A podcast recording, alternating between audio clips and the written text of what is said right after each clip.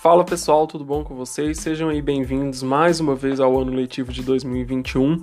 É, aqui é o professor Henrique e ao ouvir esse áudio você vai estar por dentro do assunto da semana 1 do PET 1. E o assunto dessa semana são as energias renováveis e as não renováveis. Bem, as fontes de energia renováveis elas são inesgotáveis, ou seja, elas não acabam. Água, vento e sol são as principais fontes para esses tipos de energia. Já as fontes de energia não renováveis são aquelas que acabam, por exemplo, carvão natural, o petróleo, energia nuclear.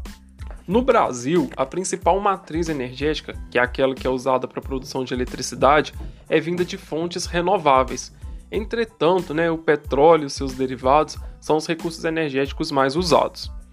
Em relação às atividades, né, leia bem com bastante atenção as páginas 34 e 35 do PET, resolva as, as páginas 35 e 36 e a atividade número 1 você vai marcar apenas uma alternativa. Para responder a número 2, saiba que ao alagar uma região, os impactos ambientais eles são bem grandes, são bem significativos, pois a flora e a fauna local elas são destruídas. A atividade 3 é só marcar uma opção. Pense qual dessas fontes de energia é a mais limpa, que não causa grandes impactos. Se você ficou com alguma dúvida, entre em contato comigo. Um abraço e até a próxima.